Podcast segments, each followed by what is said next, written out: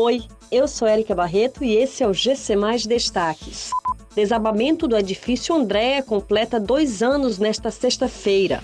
Inscrições para vestibular da UES terminam nesta sexta-feira.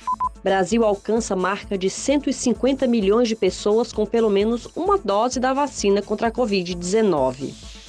Há exatos dois anos, no dia 15 de outubro de 2019, o edifício André, que ficava no encontro das ruas Tibúrcio Cavalcante e Tomás Acioli, no bairro Dionísio Torres, desabou soterrando 16 pessoas.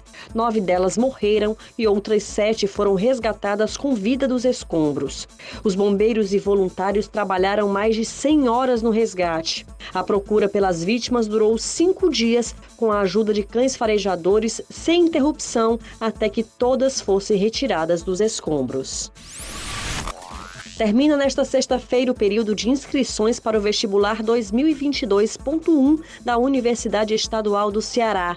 Ao todo, são ofertadas 2.410 vagas, divididas para os cursos de Fortaleza e para as unidades da UES no interior do estado.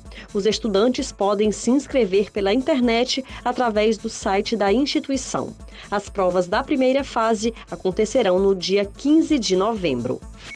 O Ministério da Saúde anunciou na noite dessa quinta-feira que o Brasil alcançou a marca de 150 milhões de pessoas vacinadas com pelo menos uma dose de vacina contra a Covid-19.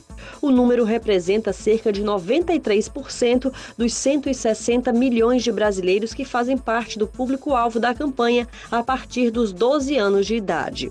Já o ciclo vacinal completo, com duas doses ou dose única da vacina da Janssen, está se aproximando de 62% do público-alvo, segundo a pasta.